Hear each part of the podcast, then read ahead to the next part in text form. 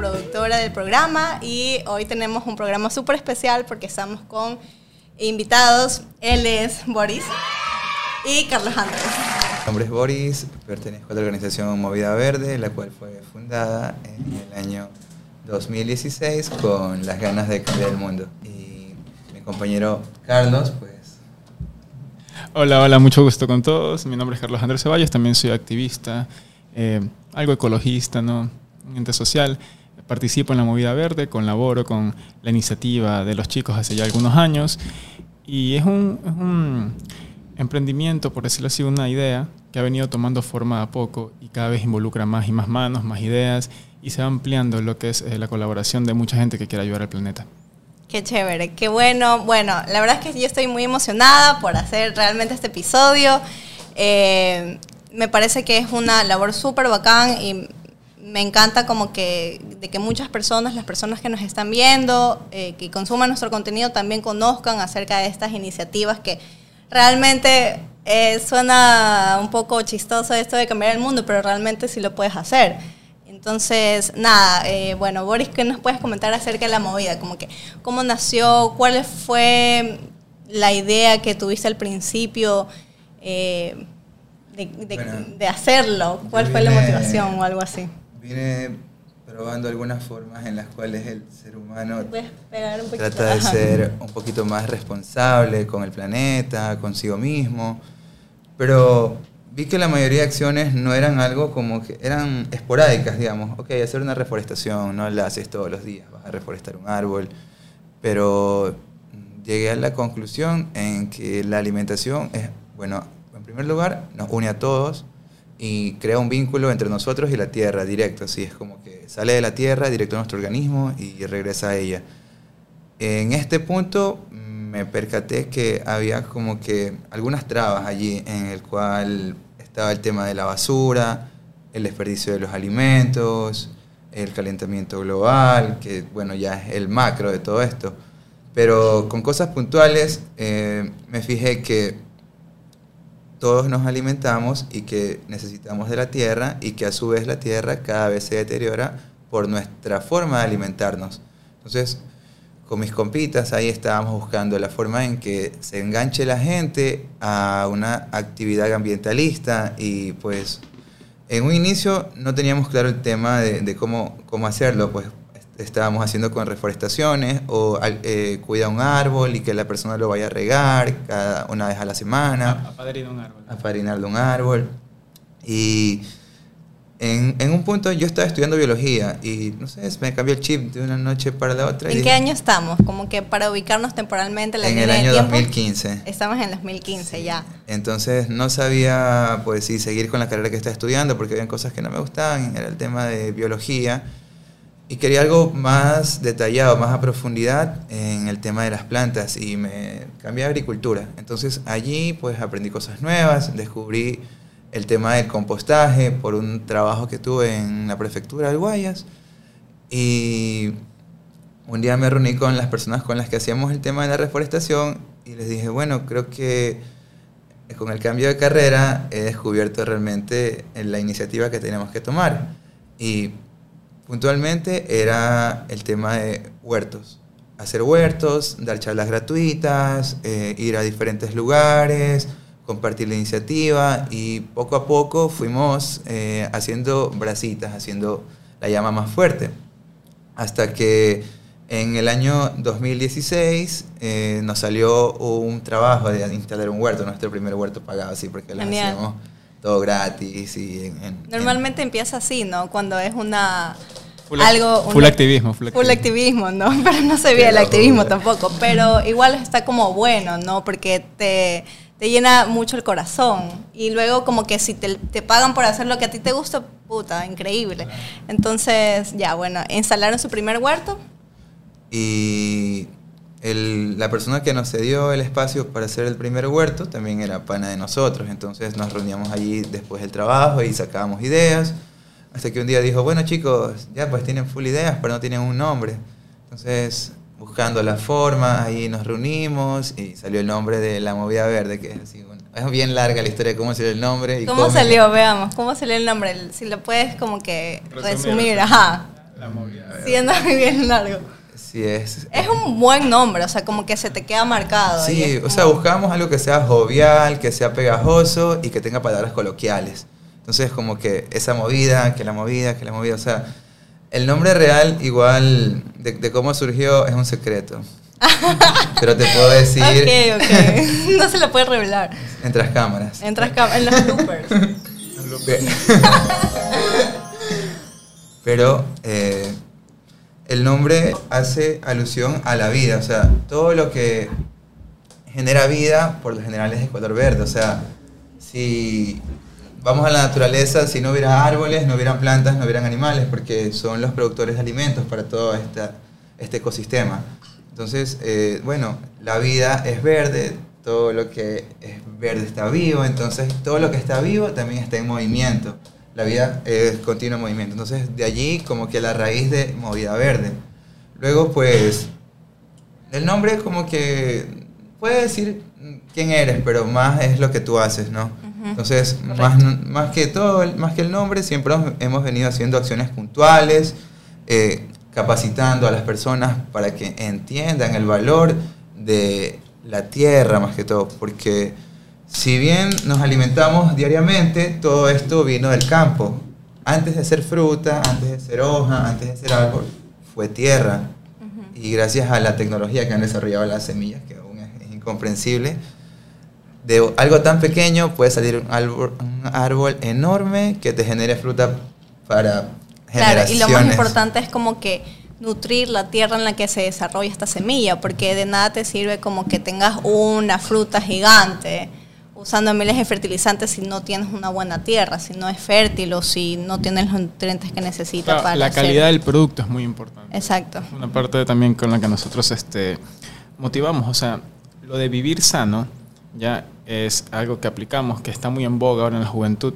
También nos unimos al aspecto de reducir nuestra huella ambiental. Entonces es lo que él decía, no sabíamos o no se sabía qué mismo hacer para ir ganando idea y ganar conciencia ante la gente. Entonces, lo de reducir la huella ambiental, lo de reforestar, lo de hacer un huerto, vino este, años después vino lo de la pandemia, consolidar más esta idea, porque al no poder adquirir alimentos que no están cerca de tu hogar, como los del área rural, se ve la necesidad de tener un huerto en tu casa. Entonces, hablemos de huertos. La calidad del huerto. ¿Qué tipo de tierra tienes? ¿Esa tierra ha pasado por componentes plásticos? ¿O solo ha sido materia orgánica que ha pasado un proceso entre solo materia orgánica? ¿Ya qué tipo de alimentos es el que tienes? ¿Utilizas fertilizantes? ¿Utilizas pesticidas? ¿Utilizas abono orgánico? ¿Utilizas eh, cosas químicas? Que al final te los terminas comiendo y promueven las enfermedades que hoy en día conocemos. Entonces, hacer conciencia también de esas cositas. Yo recuerdo que en algún momento fui a una de estas ferias de Bonaterra que se realizan en Ceibos. Ya, eh, yo fui sola, así como que de loca. Fui un día y estaban dando una charla. Uh, creo que, no sé si todavía lo suelen hacer actualmente, pero supe, he sabido que han estado algunos años, ¿verdad? Porque la vamos a todos los lugares que nos invitan. Bacán, qué bueno, eso es bueno. y eh, y recuerdo que fui a esta feria. Recuerdo que fui a esta feria y bueno, fue como después de pandemia, obviamente. Yo después de pandemia como que comencé con una conciencia mental súper marcada. Me hice un huerto, empecé a hacer composta, leí full, me encantan las plantas. ahí fue que nos conocimos con Boris porque tenemos como que esta afinidad en común. Incluso una vez cambiamos una planta, fue hermosa, todavía la tengo. Eh, es súper chévere. Pero bueno, como que la pregunta que quería hacerles como ¿Cómo han, sí, ¿Cómo han visto ustedes como este cambio en las personas a partir de, cómo iniciaron, desde cuándo iniciaron esta idea de la movida hasta ahora? Porque han pasado full años, desde el 2015, como que a través de estas iniciativas que han tenido, de estar en la Feria Bonaterra, de mm, dar talleres o charlas o de incentivar a las personas a tener una conciencia. ¿Cómo, cómo han visto ese cambio? en sí, lo de la conciencia de las personas, podemos influir en, ciertas personas y hacer un cambio, es verdad, cada quien puede influir en, cierta manera, pero creo que como la movida verde, así como un movimiento de personas que queremos un, fin en común, eh, creo que más importante ha sido lo que hemos logrado juntar a personas con ideas similares para hacer una actividad mucho más fuerte, porque antes, si bien era Boris hacía su, su trabajo solo, yo por acá, digamos, qué sé yo, solo comía vegetales, queriendo, pensando que así iba a cambiar las cosas, personas igual por separado, cada quien hacía sus cositas, pero juntos es más lo que podemos hacer. Entonces ya nos juntamos todos un día y juntamos un, un este, arreglamos un huerto. Nos juntamos todos un día, reforestamos un parquecito. Nos juntamos todos un día, eh, una minga en el estero. Nos juntamos todos un día, hacemos una actividad ambientalista, pro animales, conciertos, fincas, diversión también, somos jóvenes.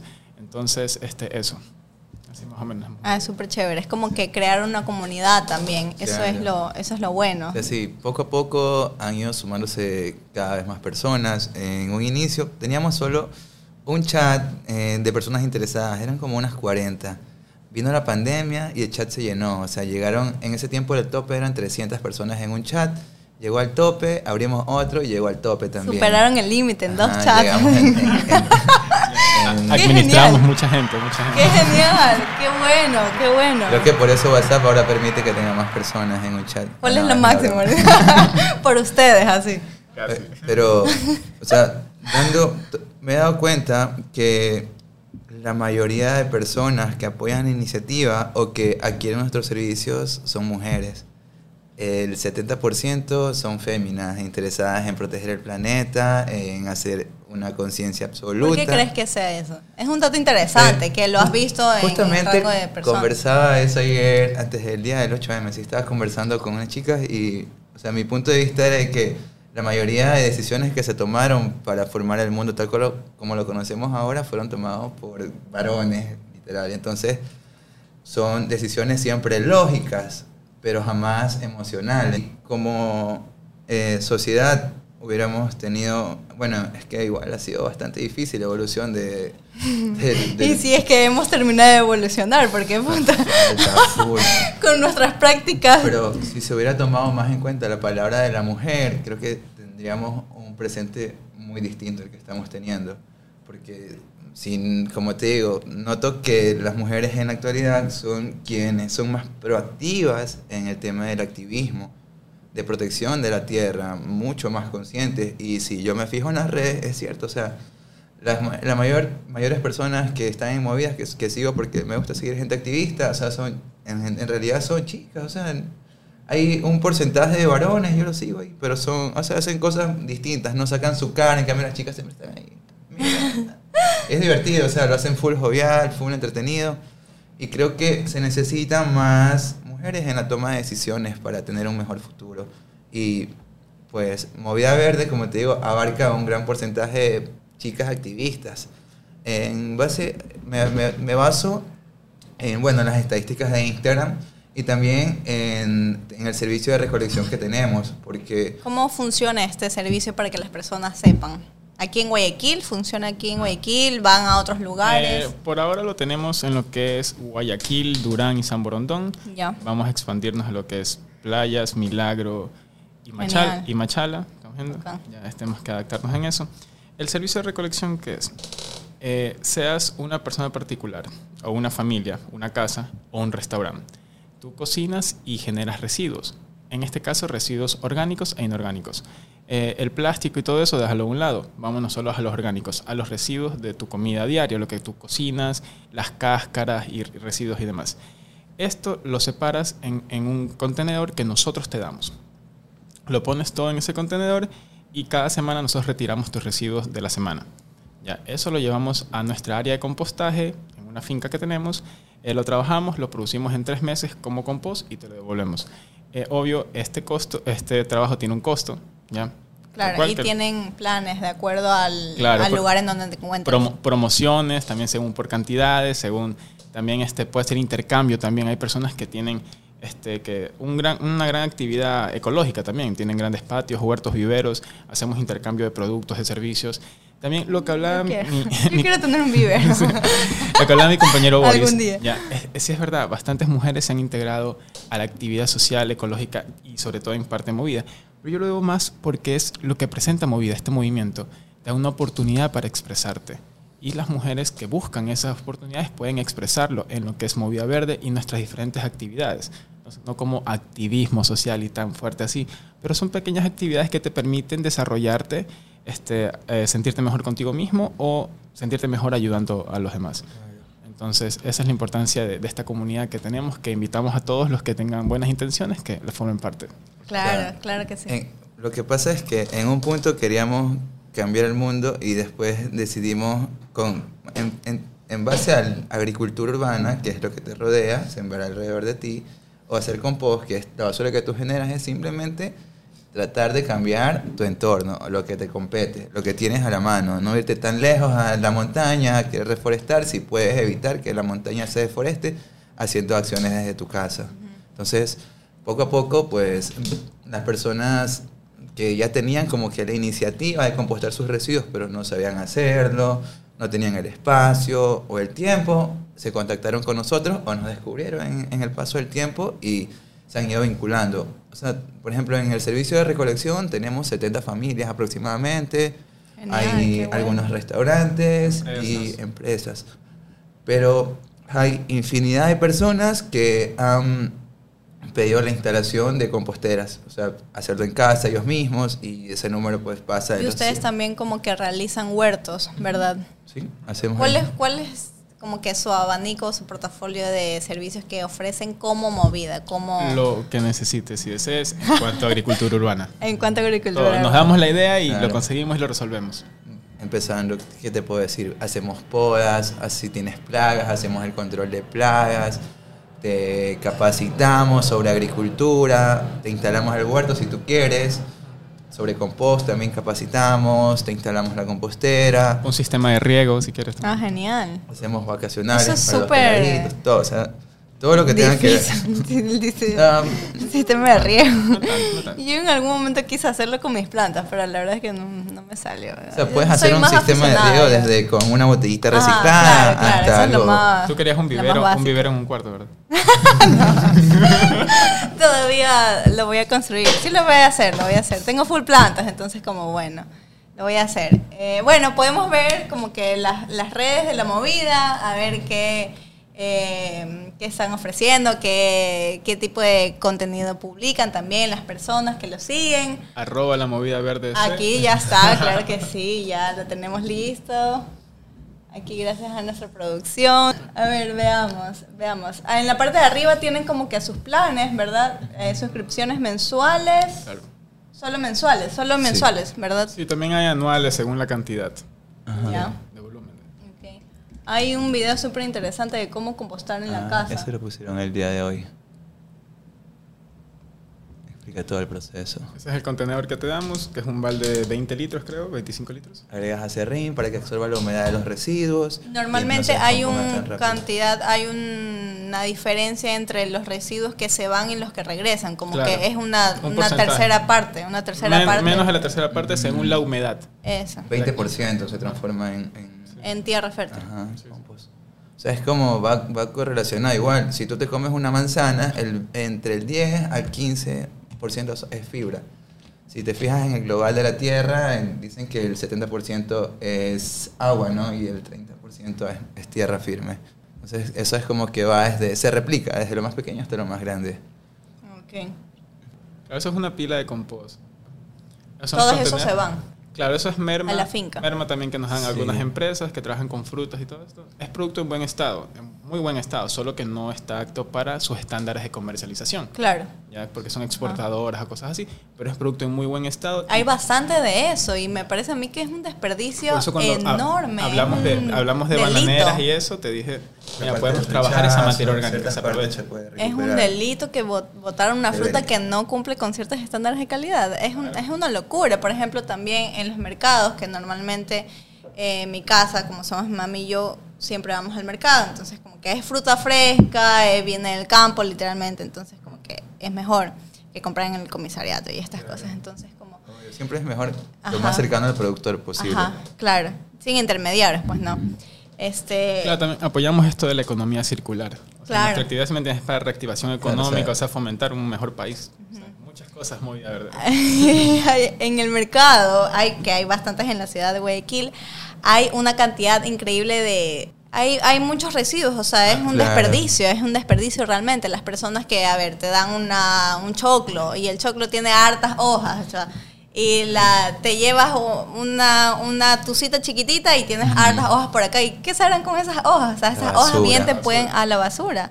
Bien te pueden servir para hacer tu propio compostaje. Hay cosas que se correlacionan con esto. Por ejemplo, los desechos van a los botaderos de basura, que bien pueden ser a cielo abierto y algo que se llaman celdas emergentes, que son enterrar, enterrar la basura. Pero imagínate que a nivel nacional desechamos 5 millones de toneladas de residuos al año. Y... O sea, le estamos diciendo a los municipios locales que no saben gestionar sus residuos. Claro. de, los 5 millones, el 70% es orgánico. Porque la gente no tiene un kilo de compost. La información tampoco, como que no lo sabe. A veces no sabe hacerlo y a veces no puede hacerlo. O tal vez como que lo saben y deciden ignorarlo. No También, hay muchas hay, personas. Hay, bastante de eso, ¿no? Como que no se sabe, pues no, pero realmente, literalmente no te toma nada de tiempo como que, a ver, separar, separar los residuos, separar tu basura y llevar el reciclaje al reciclaje, los residuos orgánicos a los residuos orgánicos, o ponerlos en, tu, en tus macetas. Lo que pasa es que también nosotros pagamos ah, por un servicio de recolección inepto. O sea, claro pago para que me la entierren y me dicen ya se acabó el problema. O sea, es como que pongas la basura debajo de la alfombra, en un rato vas a tener un cerrote debajo de esa alfombra. Pero si nosotros viéramos, o sea, si tuvieran una visión e, de economista, se podría decir, no se desperdiciaría tanto las cosas que tenemos. Porque, si, como te dije, 5 millones de toneladas de residuos, 70% orgánicos, en un comisariato tú compras un kilo de compost en 2 dólares. De, imagínate, este de 70% se transforma un 20% en compost. O sea, digamos, este, un, un, millón de toneladas que se transformen en compost. Eso podría abastecer al 50% de la agricultura de aquí del Ecuador, o sea, en, en un, solo un trimestre. Imagínate si se recuperara todo, o sea, Estamos perdiendo dinero. Y no hay planes, o sea, como que no hay planes que digan, bueno, planes de acción que digan, bueno, vamos a reactivar como que ciertas zonas de la ciudad y propongamos algo que realmente tenga un impacto, que realmente tenga sentido. Pero es como que, es ridículo. Nosotros estamos tratando de hacer un activismo súper pasivo, así, sin pelear, sin nada, sino que haciendo pueblo, haciendo gente consciente que pueda ejercer presión a con, las buenas ideas. decisiones políticas, porque si bien las decisiones se terminan tomando por políticos, es el pueblo quien tiene que empujar para que se dirija hacia donde nosotros creemos que está bien, porque ellos trabajan para nosotros, no nosotros para ellos. Entonces ahí hay como que hay una transversación de las cosas y ellos hacen lo que les da la gana y no respetan nuestros derechos. Claro, lo que normalmente pasa es que nosotros estamos a la merced de ellos, pero realmente debería ser al contrario, pues no. Igual yo creo que influye bastante como que el nivel de información que tú tengas. Por eso es súper importante como que encontrar estas iniciativas como ustedes ahora y esparcirlo y expandirlo. O sea, como que hacer que las personas lo sepan y conozcan que estas cosas están pasando en la ciudad y es excelente es, es, buenísimo que lo digas porque comenzamos hablando por agricultura urbana y la recolección de, de residuos y todo eso que pasa en la ciudad pero el trasfondo de esto también es que necesitamos apoyo por ejemplo para ayudar a que no se contamine el agua de nuestros cerros. ¿ya? Ecuador es un país productor del agua. Tenemos comunidades este, ancestrales que defienden el agua y están siendo sometidas. ¿ya? Y están en el olvido de la prensa, están en el olvido de las comunidades. Están, entonces, también hacemos un llamado de, atención a, los activistas, a, la comunidad en general, por ejemplo, por el pueblo záfara, ¿ya? que está sufriendo este... La invasión de las petroleras el abandono de un gobierno y así hay muchas comunidades que están abandonadas, están sometidas por transnacionales, mineras, eh, petroleras, eh, así, de alimento, o sea, de todo. Correcto. igual la cantidad de animales también que son como que sacados de su hábitat. En el Cerro Blanco, por ejemplo, por la Solo el ruido. expansión, ajá, el ruido ambiental, por la expansión de las urbanizaciones y todos estos proyectos arquitectónicos, pues no, o sea, es, es una locura. Eh, tenemos un dato histórico. es como una sección histórica de Spot.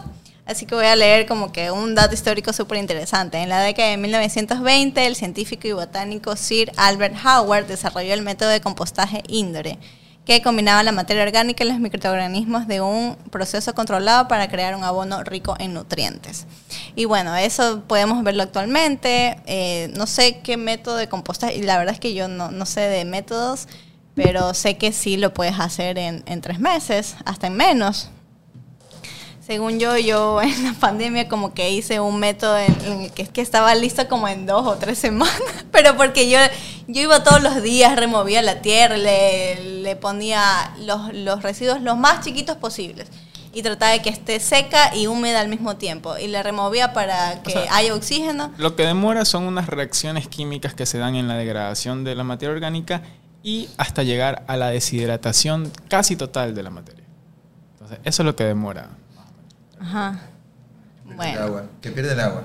Que pierde el agua. Y esa, ese líquido también es bueno. El lixiviado. El lixiviado. Puedes utilizar diluido en agua para fertilizar tu plantita. Para fertilizar. Vamos a ver un par de preguntas que vamos a hacer. A ver. ¿Cómo crees que el compostaje y la agricultura urbana pueden impactar positivamente en la comunidad y el medio ambiente? Bueno, eh, creo que en primer lugar transformando la sociedad a nivel de conciencia, ya que en la actualidad no hay ni siquiera una reciprocidad ni agradecimiento por todos los favores que nos da el planeta, tanto a nivel alimenticio, a nivel recreativo, en general. O sea, no somos recíprocos, lo dije, pero si tomamos la iniciativa de compostar, en primer lugar, estamos eh, tomando esa conciencia de proteger a la tierra, ya que, como te mencioné hace un rato, es tierra que sale del campo y va a terminar en la basura. Entonces estás haciendo que este ciclo no se rompa, o sea, estás volviéndote circular, parte del ciclo. Y con el tema de agricultura urbana va de la mano con generar tu propio abono, ya que si tú empiezas a cultivar tus alimentos, siempre vas a necesitar abono para mejorar la calidad de tus cultivos, evitar que lleguen plagas también, porque una planta que no está bien nutrida, pues cualquier bicho coge y la patea y quedó esa planta. Pero si tú tienes eh, tu producción de abono a partir de tus residuos para fertilizar tu huerta, estás asegurando una cosecha que te va a dar buenos resultados. Eh, además de esto, al, hacer agricultura urbana estamos protegiendo las semillas que se están dejando de cultivar en el campo. Porque si bien hay industrias que ya se dedican a producir semillas, son semillas que solo sirven para sembrar una vez y luego de eso tienes que volver a comprarlas. O sea, es un negocio redondito. Así. Hay que defender la semilla. Hay que defender, la, semilla. Proteger a las semillas. O sea, las estás protegiendo en tu casa. O sea, qué mejor manera. Mira, por ejemplo, en Colombia hace más de 20 años, creo 15, 20 años, el TLC, Tratado de Libre Comercio, se firmó, entonces era como que les daban todos los insumos agrícolas para que las personas tengan las mejores cosechas, pero insumos químicos y semillas de laboratorio. Entonces los cogieron y los amarraron a estas empresas y luego pusieron leyes en las cuales ellos no podían utilizar semillas que sean nativas, semillas criollas, las que se han venido desarrollando naturalmente. Y, en, por ejemplo, en Colombia, tú no, lo que estamos haciendo aquí ya es porque estemos muertos o estemos presos porque, o por, por, proteger la semilla nativa, porque hay hay intereses de corporaciones que tienen mucho poder adquisitivo que pueden comprar una vida u otra y dicen ya desaparecelo y se acabó el activismo de la movida verde en Colombia. No sé si estamos tan lejos de que pase así en Ecuador. O sea, mm, hasta cierto punto pasa, pero no en esta rama, porque aquí la constitución aún nos ampara de que se puede... Dentro de lo posible. Aquí estamos un poquito más unidos como pueblo. ¿En serio? Oh, ¡Qué bueno! ¡Wow! Sí, hay un poquito de regionalismo nomás, pero ya se está poco a poco. Sí, a poco a poco la agricultura une, une lazos. Claro. es súper es, bacán. Súper bacán también conocer personas que, que tengan tú mismo. Entonces, la agricultura urbana puede llegar a ser, no sé, una gran revolución verde, realmente, no como la que nos pintaron en los años 60, la revolución verde con los productos químicos y que sacas grandes cosechas, pero después de 30 años, pues 40 años, todo lo que fomentaron está trayendo problemas en la tierra, porque está perdiendo sus nutrientes, porque se está contaminando el agua, porque agricultores pierden sus cosechas, porque agricultores van presos, o sea, en tan corto tiempo cambiamos todo lo que la vida había desarrollado por cuenta propia para llevarlo a nuestra idealización de cómo debe ser la agricultura y pues déjame decirte que completamente erróneos los mejores científicos de ese tiempo. Aquí, sin ser científico, el agricultor ha venido haciendo prácticas naturales que han venido protegiendo la tierra, protegiendo las semillas y el ecosistema, porque si tú, bueno, ya pasándome a la ciudad, alejándome del campo, si tú aquí haces una pequeña huerta, esa huerta no solo te va a alimentar a ti, va a alimentar aves que están de paso por la ciudad para llegar al otro lado, porque es hostil ser un ave, creo, y pasar a una ciudad que no tengas alimento, o sea, bordear la... No hay árboles en Guayaquil. No hay árboles. O sea, lo que hay realmente es como el 40% de lo que realmente debe Hay más palmeras, así. Sí, Guayama. Eso sí, otros negocios de las administraciones por ahí que ya, ya fueron. que consumen full agua, que no son nativas y que los animales no pueden servirse de ellas. No son sostenibles, o sea, no tienen sentido de ser en una ciudad como la nuestra, que es súper se, demuestra el negociado, ¿no? De, ciertas cositas. Claro, súper farandulera, ibas a decir. No, no, pero sí, sí, acertada. Guayami, Guayami. Pero bueno, creo que al hacer agricultura urbana estamos empujando a formar un mejor mañana, tanto para los agricultores que están en el campo, porque si yo hoy decido cultivar alimentos orgánicos, pues ¿de qué me sirve si no tengo una demanda, no tengo gente que esté capacitada, que sepa cuál es el valor de estos alimentos? Claro. Entonces, lo primero acá, es la labor de nosotros es hacer resistencia, hacer conciencia en la gente para que sepa que tiene que decidir por qué puede pedir, qué alimentos realmente necesita. Y según esto ya, el campo pues comienza a satisfacer la demanda, porque si tú ya dices, ya no quiero este alimento con químicos, el agricultor se va a ver obligado después de un tiempo a cambiar sus métodos de agricultura hacia lo que tú estás pidiendo. Totalmente. Y bueno, eso también influye en como que en el tipo de alimentos que nosotros consumimos como, como persona que, que compra, pues no, que adquiere, ¿no? Un producto que es sano, que es saludable, o sea, y eso influye también en nuestro, nuestra forma de vivir. Tenemos menos enfermedades, a lo mejor y también influye en nuestros niveles de de todo. de ansiedad, de depresión. Si controlamos lo que comemos, controlamos toda nuestra vida. Te lo digo, este, yo soy médico, fuera de esto.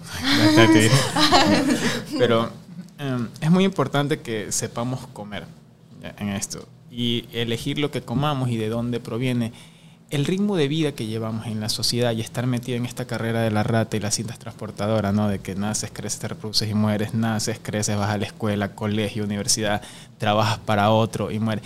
Y estás ocupado toda la vida. No te da tiempo para comer comida de calidad, no comida, alimento de calidad. Entonces no tenemos tiempo para conseguirlo, no tenemos tiempo para comerlo, peor para conseguirlo, mucho menos para producirlo. Entonces, ¿ves? El, problema que tenemos que va parte de nuestra conciencia. Entonces, es muy importante que hagamos conciencia y entender que si controlamos lo que comemos, controlamos todo nuestra vida. Claro. Muy bien.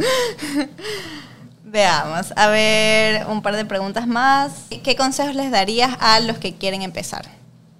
Con una huerta urbana, como que...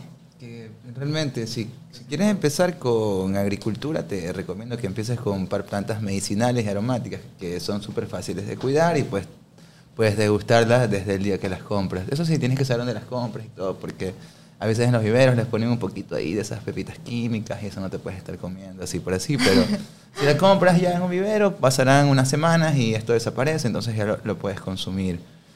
Pero...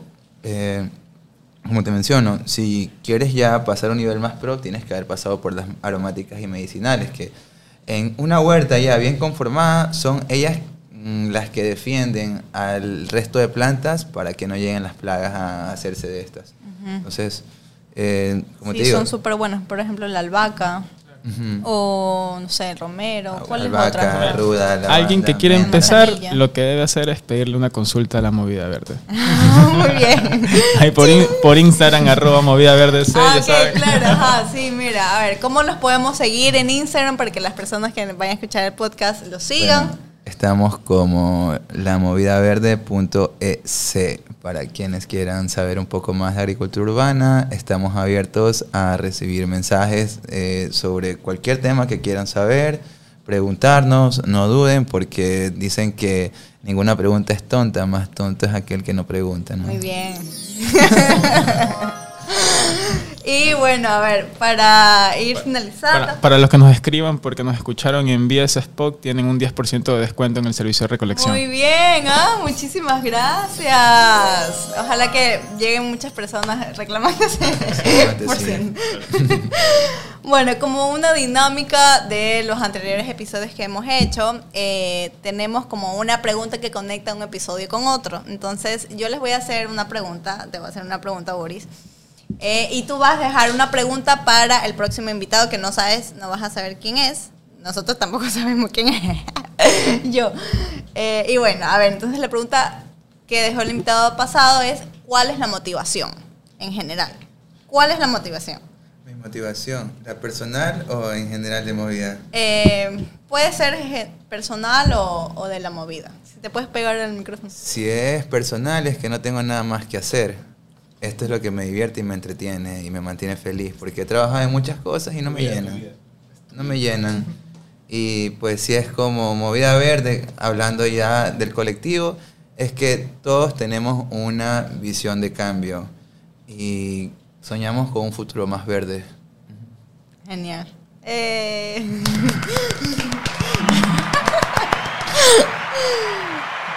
ok. Casi, casi lloro lo que sé.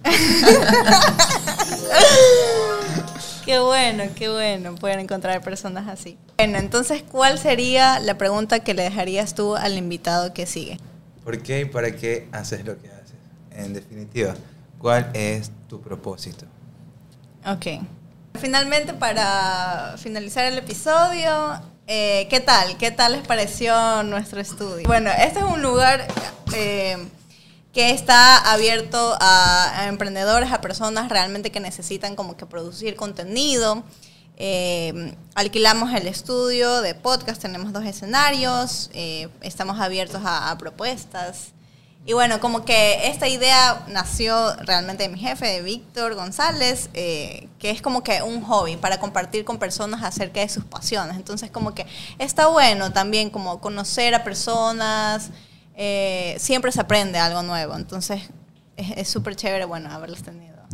Gracias. y muchas gracias por invitarnos, por tenernos en cuenta. El lugar está súper cool.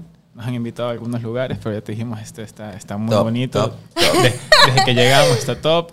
agradecerle a la producción, muy atentos todos. Gracias por los pasajes de avión que nos han dado. Espero me den el de regreso también. Ok, ok, lo vamos a considerar. No, no, muy buen equipo, muy buen equipo. Qué chévere, qué bueno. Encantado también con el espacio, con la tecnología que tienen de punta para sacar los mejores contenidos. Sí, está recontra recomendado. Vamos a hacer ahí la publicidad también a través de nuestra página. muchísimas gracias.